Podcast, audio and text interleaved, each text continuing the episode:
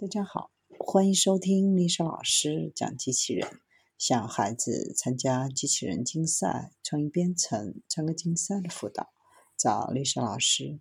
欢迎添加微信号幺五三五三五九二零六八，或搜索钉钉群三五三二八四三。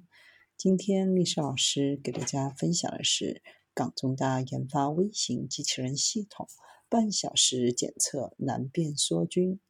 香港中文大学发布创新研发的微型机器人检测系统。该系统首阶段可针对检测引发肠道炎症的难辨梭菌。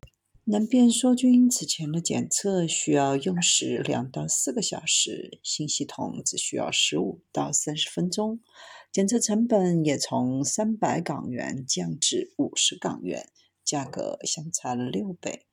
系统整合了全新的荧光微型检测机器人和磁场驱动，可在短时间内准确探测出特定的病原体。机器人以灵芝孢子为本体，在包裹上氧化铁纳米粒子和碳量子点，使其功能化。透过分析机器人被绿光激发时的荧光反应变化，系统可判断出病人样本是否存在病原体。系统还可以利用外部磁场遥距驱动检测机器人，加速反应变化，缩短化验时间。系统目前进入临床试验阶段，期望此检测系统可于明年在医院投入使用。